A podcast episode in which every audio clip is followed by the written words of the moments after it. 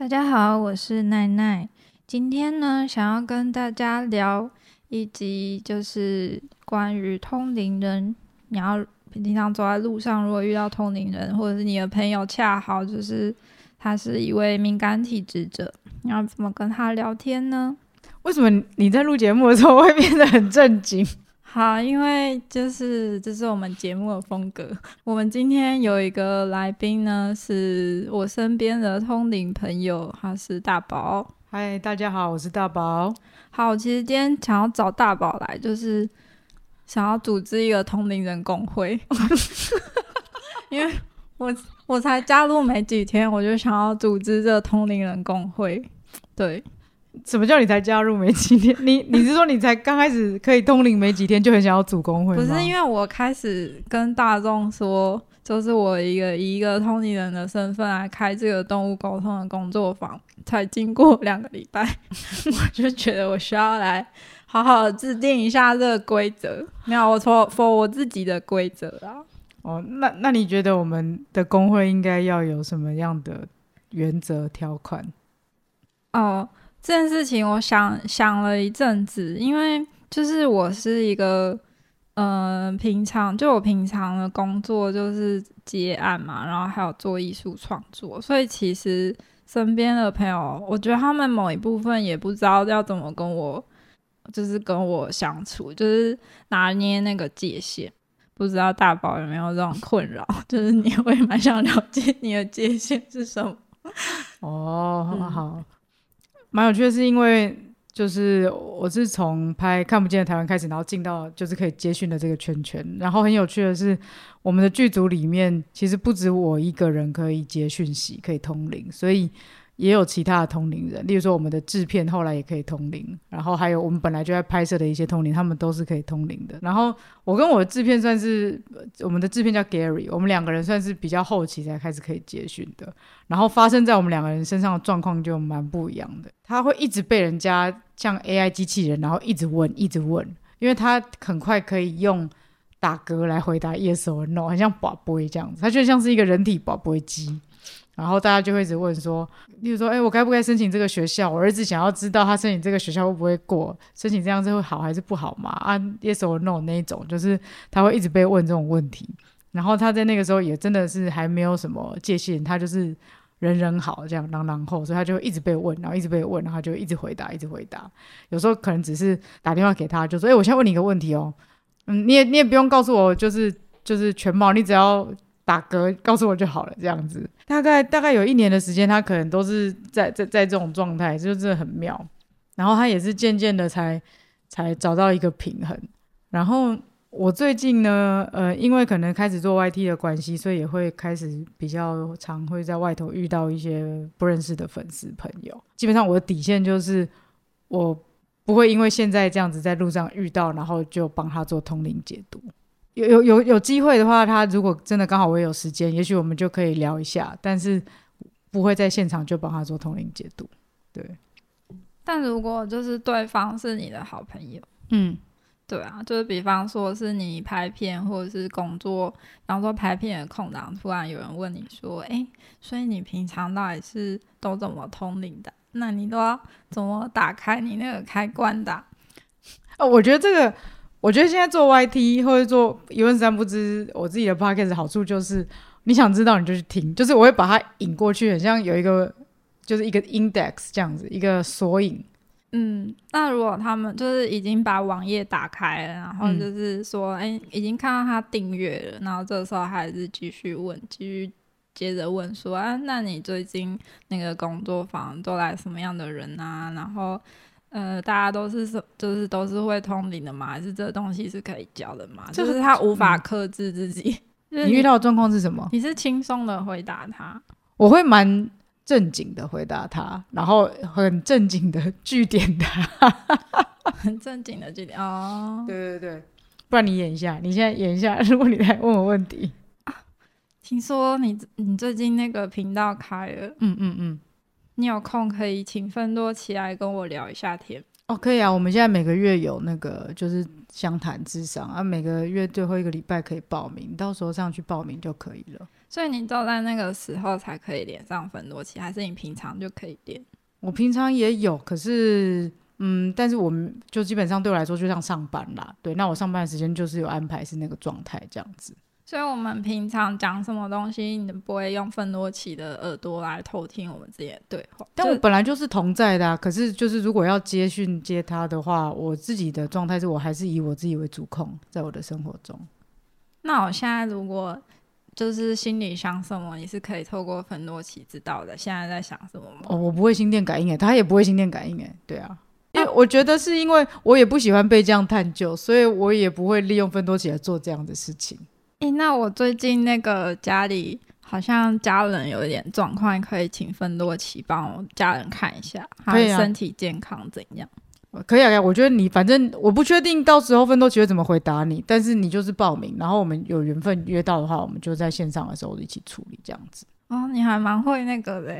业务能力还不错，我觉得就是有规范自己一个上下班时间。哎，我们结束了，结束角色扮演了。对啊，结束角色扮演，我觉得我好烦哦。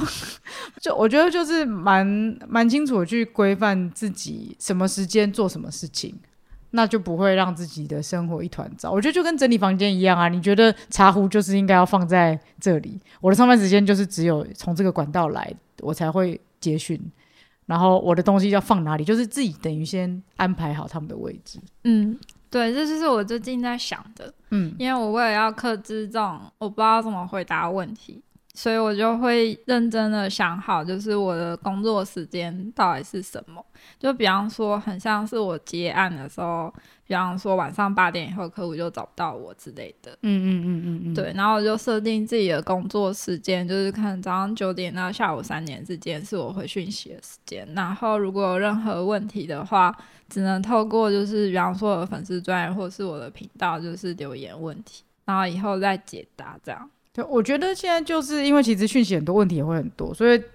真的是需要去制定一些管道给他们流进来，然后就是说，哎，如果你要这个方向的话，你就要从这个管道来；你要问做这件事的话，你就要从那个管道来，就是去分流他们的呃询问这样子。嗯，但是我觉得有时候还是会看比较看状况。嗯，比方说，如果我觉得身边的这个人，就是今天其实他来问我的时候，比方说他问 A 问题，好，其实他是带着 B 问题，然后如果那个 B 问题就是我看见的话，我可以在能力所及的范围之下，我要不要帮他之类的？嗯嗯嗯，对，我觉得我也会啊，像是有时候可能是工工作上或者是什么样的朋友，他们说能不能就是有一个问题想要问很多起什么的，然后我就说哦，可以啊，不然就。工作都结束了，或等一下有空的话，就就是聊天，就交流，也没什么问题。对，可是如果是那种什么呃很很沉重，然后一次就是要花一个小时、两个小时，然后整个那种，我就觉得，嗯，如如果是不认识的人，当然还是就是从从当做是一个能量交换嘛。你你付你，我花时间给你，我花我的，我把我的通灵能力分享给你来做。相谈，那也许你就是哦花钱，然后我们就这样交换，这样。对，我觉得有一个很重要的点，就是这中间要有一个能量的交换。嗯嗯嗯，我觉得就质量守恒的概念。对，就比方说，呃，比方说我朋友帮我算牌，然后我可能就是也帮他解答一个问题，这我就觉得还好。但是呃，我曾经遇过，就是一直问我问题，然后但是我要问他问题的时候，他。就是给我很烂的回答，这样我就会觉得能量不平等，就是一直被有一种被索取的感觉。就是我以前就是曾经被道德绑架，就是有人就道德绑架。就是我以前我还不想要做这份工作，嗯嗯的时候啊，就是有人就一直想要来问我一些就是关于他自己相关的事情。那我觉得我没有跟你很熟，就是是问批问，对，但是。但是就是呃，对方就会说，我记得那个那个人就是一个在上上工作坊的时候遇到的人，嗯，然后就是完全不是朋友这样，然后他就是想要从我这边得到一些关于他人生方向的解读，或者是希望我可以帮他看一些事情，然后我就说我没有想要，就是我现在没有做这个工作，嗯，然后对方就说他因为他是什么理财顾问吧，就是说要跟我交换才艺这样。然后我就是在细就，因为我有在投资，然后就问他都买什么，我这有点讲太细了。反正他买那个产品是我没兴趣的，最后我就还是不想要跟他交换。然后他就是一直，他就是说，呃，你这样子就开始说，像我们这种有能力的人，其实帮别人也是一种帮自己积阴德啊。然后心里就觉得，哦，道德绑架了，我懂你的意思。嗯、对，因为好像我们我们不。不回应他的问题，好像就很缺德。对，因为以前就是以前，比方说，可能只有我不知道是什么师傅嘛，在同龄都是可能免费乡里帮忙做功德，这种观念深植于大家心中。嗯。然后以至于现在，你如果出来说，哦，我现在就是九点到三点才回复讯息，然后我不爽，我就不要接这种的，就是会被大家觉得怎么跟我想的有点不太一样。所以现在是通灵人需要面临一种职业革新吗？这是我今天想要聊的，就是我们要应该要从原本的那个劳工阶级里面解放出来。就是如果你今天是一个通灵人的话，你就可以。把自己打开，就是你不要再被以前那种道德绑架。我觉得这不是通灵不通灵的问题，诶，我觉得是如果本身我们就自带这个医学的话，我们做任何行业都会都会卡在这里啊。这不是通灵不通灵的问题，诶。对啊，你看，假设我今天不是通灵人，然后我是一个设计师好了，然后搞不好我朋友要就说，哎，我朋友朋友就说，哎，我现在最近想要自己卖我做手水饺，你可不可以帮我设计一个 logo？可以啦，你简单化就好啦。你知道，就是其实我觉得，不管做哪一个行业，一定都会遇到这种，就是想要来像你讲，如果他可能真的就是来索讨的，然后或甚至用一些他认为的价值观来捆绑你，说你如果不帮我做的话，你就是很小气的人，你就是很缺德人，怎么样？就是我觉得你不管我们在哪个行业，如果我们被索讨，然后不知道自己的界限在哪的话，就还是会有这个事情发生。嗯。对，嗯，所以这不是通不通通灵的问题，我觉得。但是我是从那个就是做一开始做动物沟通的时候嘛，然后嗯，因为其实我平常也有在接一些广告案子，嗯，然后我一开始就是我记得我做动物沟通没有多久以后，我就发一篇文章，也是澄清说。因为我那时候很常遇到有一种，就是可能去朋友家里，然后就会被马上叫来，就是动物沟通，就是帮朋友动物沟通。嗯，那或者是在路上，就是比方说我看到流浪猫啊，然后就是大家就会好奇，然后说那你现在帮我问一下它长怎么样？然后有时候，因为我觉得大家不是很认真的，我也不知道大家问的这个心态是什么，或者是说，哦，我曾经被带去。朋友的家里，然后就是他说他们家有很多宠物可以给我练习，就是他是养一些两栖类的，就是比较不是一般看得到的宠物这样。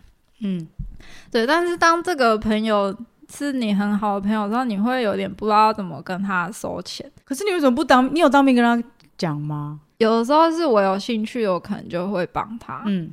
对，然后我觉得那个有一点复杂的原因，是因为我刚开始出来做的时候，大家觉得是借我练习，就是大家以一个这种心态让你累积练习这样子。对，然后我觉得一方面也是因为这样，我不知道怎么跟对方收钱。嗯，对。但是其实我刚开始出来练习，我就觉得我已经胜过很多线上。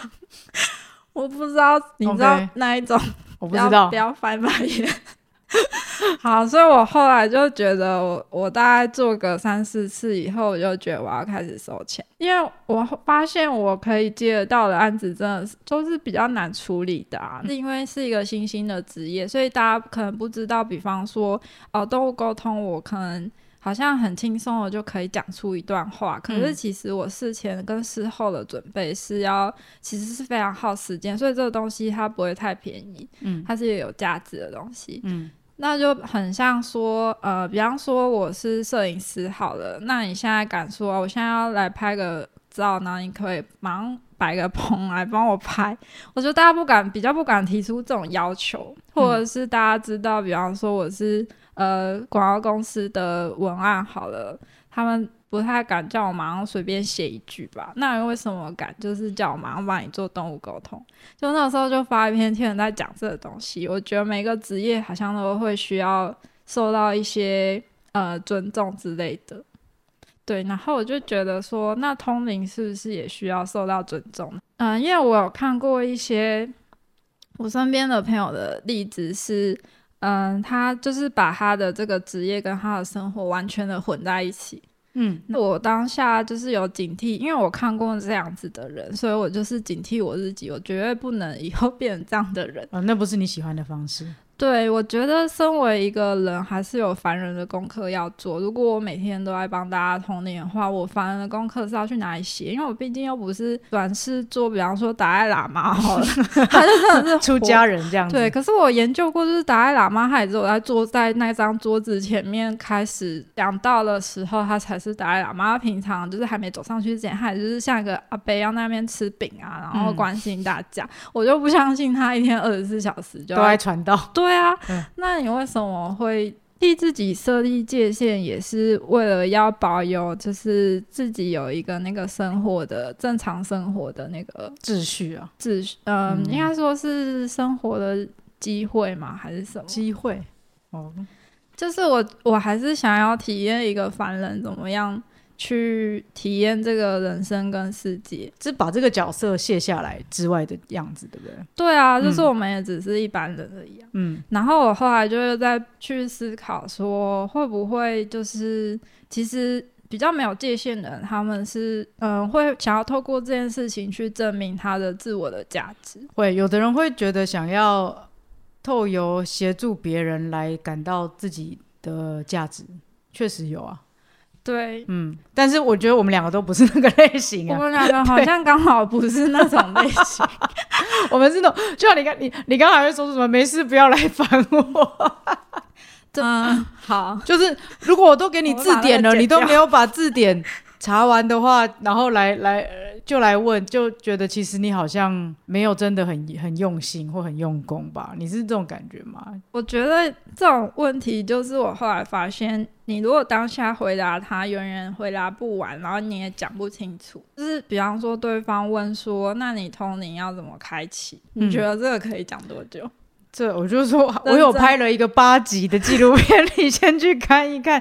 我的历程是这样的，我没有办法用一就是一个很短的时间告诉你。对，这个如果我要来讲的话，可能要讲个至少两三天吧。认真要讲的话。我不可能现在坐下来跟你讲两三天，所以我就跟你说你要来上我的节目啊，然后在我的节目上讲完以后，就说你们去看那一集，这样就好。你不觉得其实留下记录的好处就是这样吗？对，这也是我觉得我好像应该要开始录节目的原因。嗯，呃很高兴你二十号要来我的频道上直播。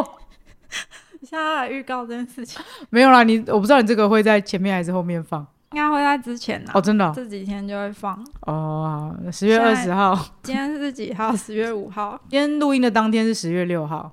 嗯，所以，所以你觉得解套的方法是怎么样才可以让自己不用重复？其实我觉得我的话，我就觉得就是要留下记录。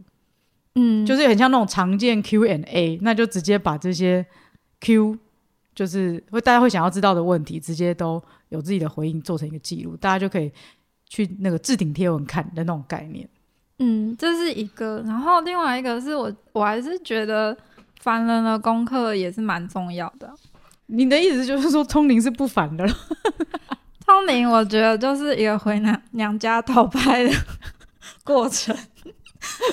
你是说通通灵的时候是回娘家讨拍，然后不通灵的状态下是在外面闯闯荡这样子？就是这份工作，还是就是我们生而为人，还是有人要做的功课啊。哦，OK，对啊，你如果一直让自己在那个通灵的状态里面，嗯，你就干嘛来啊？你就当新兵的，就在那边 佛像给人家拔杯就好了，干嘛？就是为什么要来，所以我觉得，我觉得这集也是想要给嗯比较敏感体质的朋友，就是回去想一想，因为我觉得刚开始会有发现自己有敏感体质的人，他一定可以察觉一些身边各种人事物，就是可能是其他其他人没有办法察觉这样，嗯，对。然后我一开始其实我也有这个困扰，嗯，我发现身边的朋友都在很痛苦，可是我他没有来跟我讲，没有办法帮他。嗯嗯，有些人可能会觉得，可是他是我朋友啊，然后我应该要，我已经察觉了，我要可以怎么帮他？嗯，每个人好像都会多少都会遇过这种事情。我也曾经很想要帮助我身边的朋友，但是即使他没有来求助，或者是以前可能有我做过的个案，然后我发现他怎么后来又沉沉下去，我好想把他拉起来的这种。想法，我觉得每个人都还是会有。虽然我前面讲说最好都不要来烦我，但我还是有一颗慈呃相呃鸡婆的心。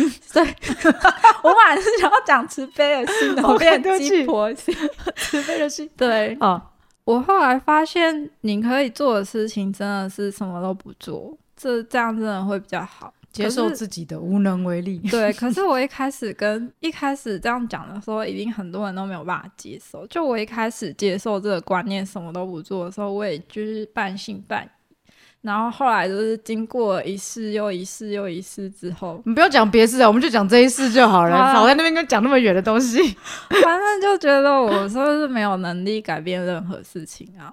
嗯，所以也不要那么的鸡婆去帮别人。而且我一直有一种想法，就是你如果帮别人，但是他没有开口，是在他没有开口的状况下，你某一部分也是在剥夺他自己成长的那个力量。嗯，对吧？你一定要让他学学会，他才知道这才是他自己的东西，而不是你给他。不然这个人以后会怨你，不是他以后可能还会持续来找你要。对，然后这个又会衍生成，我觉得身心灵界有一种很奇怪的关系，就是有没有看过有一种老师身边有一种万年学员，永远跟着他哦，门徒，对他可能十几年，然后那个那个学员，我讲比较夸张啦，然后那个学员就是生活之中，他他看起来很软弱无力，然后他什么都需要那个老师的帮助。然后那个老师就是会需要这种自我价值的肯定，然后我就觉得这是一种很畸形的关系。可是这种现象好像还蛮常见的，因为我跟我朋友讨论过，我们都有看过这种人。嗯嗯嗯嗯，这对这两个人来说都不是很健康。可是我觉得如果不健康，可能是在于如果他的那个学员变成一种狐假虎威，或者是要在这个老师的身边才可以有自信的话，那就是真的畸形了。嗯，对。但如果变成他们变成一种灵性的伙伴，就是都互相在成长的话，我就觉得没什么问题。嗯，因为我看过很极端的例子，是那个学员可能连生活中的大小事都要问那个老师，然后那个老师已经觉得很烦了，为什么你什么都要问我？但我在我旁人眼光就会觉得这就是一来起出来踹。那是你当初怎么教这个人？你是把自己放在一个宗师的位置，后来可能就变成一种互相依赖、也分不开的状态。嗯嗯，所以我觉得就觉得我之前在开课的时候，我就非常的要避免、警惕自己，不要成为一种宗师的感觉。嗯，我也不希望大家一直来就是跟着依附你。对对，嗯，我不需要依。不需，我不需要，我觉得我不需要这样子来肯定我自己，所以我看到他们可以用自己的力量来成长，这才是我想要看到。就很像哦，那时候就在想说，假设人生是一片湖泊，好了。你今天是一块浮木，大家一定都会想要抓你嘛。可是你如果让他一直抓着，他一辈子都学不会游泳。所以你这个时候就是要让他沉下去。当他开始沉下去的时候，他就要知道要用狗爬式浮起来，他才不会死掉。这个时候就开始慢慢的会游泳，然后接下来他就会可能开始吸得到气，以后他就会发展出他的自由式或者是仰式，最后他。有一天，他游到岸边的时候，可能觉得玩够了，就是要上岸的时候，他偶尔会突然灵光一闪，想到当初有一块浮板，就是浮走了，让他沉下去，所以他学会了游泳。他可能就是会想起来这件事情，那也不重要。那我觉得学员可能就会问：那老师你都不来救我，那我如果就沉下去，也不学 学不会游泳，我就溺死怎么办？嗯，那就来报名我的那个 超度课程。结论是结论就是这个吗？不是啊，他可是我们要看状况啊，因为我是觉得人不会溺死。他今天抓不到，好假设好了，我这套来说对他没有用，他可能去找别块腐败，那这件事情就与我无关了。至少我不要当那一块一直在他下面的腐败。嗯哼，重点还是要教他游泳啦，呃，或者是把它放在一个那个踩得到地的游泳池啊。对，这也是比较善良的做法，比较善良的做法。好了，那我们今天到底要聊的，就是我们到底有聊出什么啊？我们今天感觉就是两个那个通灵人的炉边闲谈这样子。所以你都你到现在已经没有觉得很困了，因为你的有上下班时间也是划分的很清楚。对啊，而且因为我而且我现在有有帮手啊，我有凤凰来协助我跟大家跟第一线的群众就是沟通这样子，然后我们其实也都会在我们的各个社群平台上面讲，因为我们其实本身还有自己其他的工作，那接讯只是其中一小块。对，所以我们也不可能二十四小时待命回复每一个人的问题，所以我们想要做的其实是把方法尽量的分享给大家，让大家也可以找到自己喜欢的、自己喜欢的方式去成长。我们可能会介绍书、介绍疗法，会介绍不一样的可以协助他们的疗愈的管道，例如说想邀请你来上我们的节目啊，这样子对。然后有这方面需求的人，就也可以从你那边去找到途径。就不用总是好像只能依赖着谁才可以成长这样子。对，我觉得是可以建立一个就很像你说的索引的东西，然后就很像这就是那块地板，让他们自己去思索里面的答案。因为我觉得很多时候，呃，我讲的也不一定是对的，谁知道对错啊？对吧？对啊，没有没有所谓的对错啦。我觉得可能真的就只有。就是那个求答案的当下所需要的回回答是什么而已了，那也可能就是适合那个当下的事情这样子。嗯，而且有的时候思考的过程，其实大家也会各自有各自的发现。对啊，嗯，这就是为什么我们的指导灵都把我们放在这里啊，他们不会主动来丢在这边，不会主动来说。奶奶，你应该要这样做，你不应该那样做的，你这样做错了。这样，他们从来就也不会这样直接跳下来插手说 yes or no 这样，嗯，除非我们自己有请求。我的状况是这样啦。哦，亚当是管比较多。哦，OK，嗯，他是一个比较有自己想法的人。哦，我还想问一个，你觉得就是佛教在讲说菩提心啊，嗯，这个跟我们现在在聊的会不会有抵触啊？菩提心是什么？菩提心就是要有利他的那个心啊，嗯，就是我觉得，我觉得是啊，因为利他就是对帮助他嘛，对啊，那不就是就像你讲的，如果我们什么凡事都插手的话，那不就是剥夺了他去成长的机会吗？所以其实我们不帮他，反而是一种帮。其实我们是用我们的方式在协助他，那是而且如果他要什么就给他，他就永远都学不会钓鱼啊，他不不能一直喂他吃鱼啊。嗯，那所以长远来看，其实是比较得到他，他才会得到比较大的东西啊。嗯，而且我的经验是，其实有时候当下被那个问题困扰，然后有时候时间的延后也是一个蛮不错的回答。就是有的时候我会希望，就是来我的找我个案是在一个比较。平静的状态下，所以我可能不会接太紧急的案子。然后有时候我发现时间一拉长之后，对方可能就自己想开了。对啊，对啊，所以其实大家也不用那么的去紧张，说好像自己感觉好像自己失去力量还是什么。其实只要冷静一下，事情过了就是会总会有一个结果。我觉得其实是人人在慌的时候，等于是他好像从一个很混乱的。浑浊的水里面去看这整个世界，所以其实他会觉得所有事情都错了，所有事情都歪了，都有状况。但其实只是因为他从很混乱的状态看出去而已。所以一旦他的心情心境可以从混乱当中走出来，走到清明的时候，他就不会觉得这些事情有问题。所以在他很混乱的时候，他想要赶快抓一个浮木，抓一个谁来回答问题的时候，那个东西对他来说，他也无法真的明白。嗯，对啊。所以那个时候，也许。就像你说，他如果是挂急诊来找你，可是那个急诊坦白说也不是真的一个危及生命的那种急诊的时候，其实我的话我就会选择就是静默。嗯嗯，我可能对应他的状况，我也许给一句两句短短的回应，可是基本上给再多，他其实很混乱中，他什么都吸收不了的。嗯，而且他只是想要一个回答来去安慰他的脑袋。可是，一旦这个脑袋在这个状况下，OK，好，这个混乱被压抑下去过了，接着他就会要来索讨更大的安慰，所以他会不断不断的来跟你要，而且一次比一次大，然后这是一个永无止境的过程。因为他已经习惯了，没有没不知道怎么钓鱼，他永远都只是等着鱼自己烤好，而且他会不断的习惯知道，呃不过就例如说他如果假设他是习惯性焦虑的人好了，那个焦虑只会一次一次被喂养的更大，然后要要更大的讨拍，更大的安慰。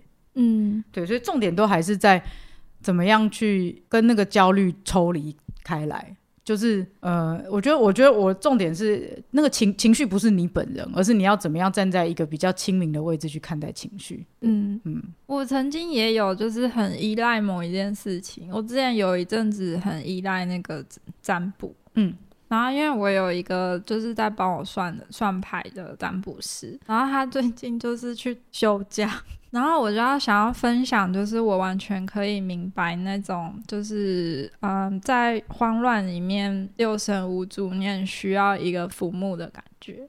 就大家都是人嘛，还是免不了有各种情绪。我觉得我有一点点依赖这个占卜师，因为我跟他之间已经有一点默契。可是自从他去休假之后，我就完全没有办法排到那个占卜的那个个案，所以我就我现在要来讲说，假如我是个案那一方好了，我真的完全体会到那种有一种被丢弃的心情，就一开始的时候啦，然后心里有想说，天啊，是被安怎了？无我这题这题是要问谁啊？因为我问我自己看不太太到我的未来，就是我当时嘛，我嗯我我其实是会，我有很多塔罗牌让我完全没办法帮自己算，因为我执念太重了。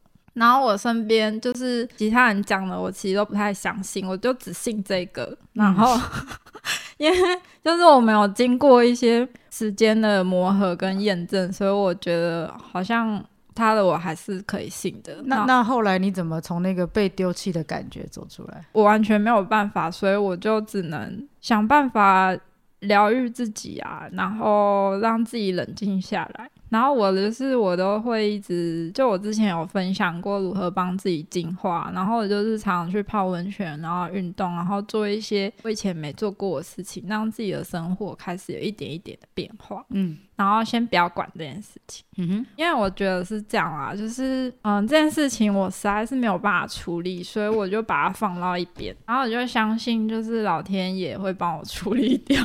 既然如果我是天选之人的话，想说就交给老天办事就好，我先不要管了。我重点是那不是你可以处理的啊，就是我也处理不来，我根本就会不知道要怎么办，然后要学会放下。对，我就把它放到一边，我也没有要丢掉它，我也没有，但我也没有要处理它，反正我就不管了，然后我就去做我的事情，然后到现在，我就是觉得哇已经没差了，就我把它这件事情。就是想象成是一一个东行李，就丢在旁边，因为我嗯太重了，扛不扛不了，所以我现在只能自己轻松的走嘛。然后之后我就开始就发现这样的生活好像比较好，就是好像比较轻松哎，所以我干嘛那那么执着那个问题的答案到底是什么，或者那个问题的发展到底是什么？我就就是交给老天爷他办事，我放心的这种。你可以说是摆烂，但是我真的觉得好像就是没差。然后我现在就在想说，我现在就开始在想说，其实占卜到底是怎么一回事。然后我最近就是也开始在精进我自己的占卜的能力，就是我开始认真想要想说，为什么他那个时候帮我算，他可以那么准，到底是为什么？然后我就开始去研究我这中间需要的协助到底是什么。对，然后我觉得这中间是感非常感谢他休假，然后让我获得惊人的成长。啊、真的哦、对，所以你现在有一些心得就对了，对于占卜。嗯，我现在就是在修练习怎么把占卜跟魔法做结合，就是还有占卜跟时间的关联。嗯，因为我之前都是在学那个，嗯，我之前是学另外的系统维特嘛，然后我现在在学那个托特，对啊，然后就是从中在想想要发明一个我自己的占卜方法。嗯，对吧？嗯之后想要再录一集，跟大家分享我的占卜方法。OK OK，嗯，好，那就期待你日后的分享。就是有了这个经历以后，我就发现其实大家不要那么，就是你一定要知道什么的那个，有时候时间到了就自然会解决，然后缘分到了就会有人出来帮你。然后如果要来找我的话，就是记得先填表单，或是来上我的动物沟通课程这样子。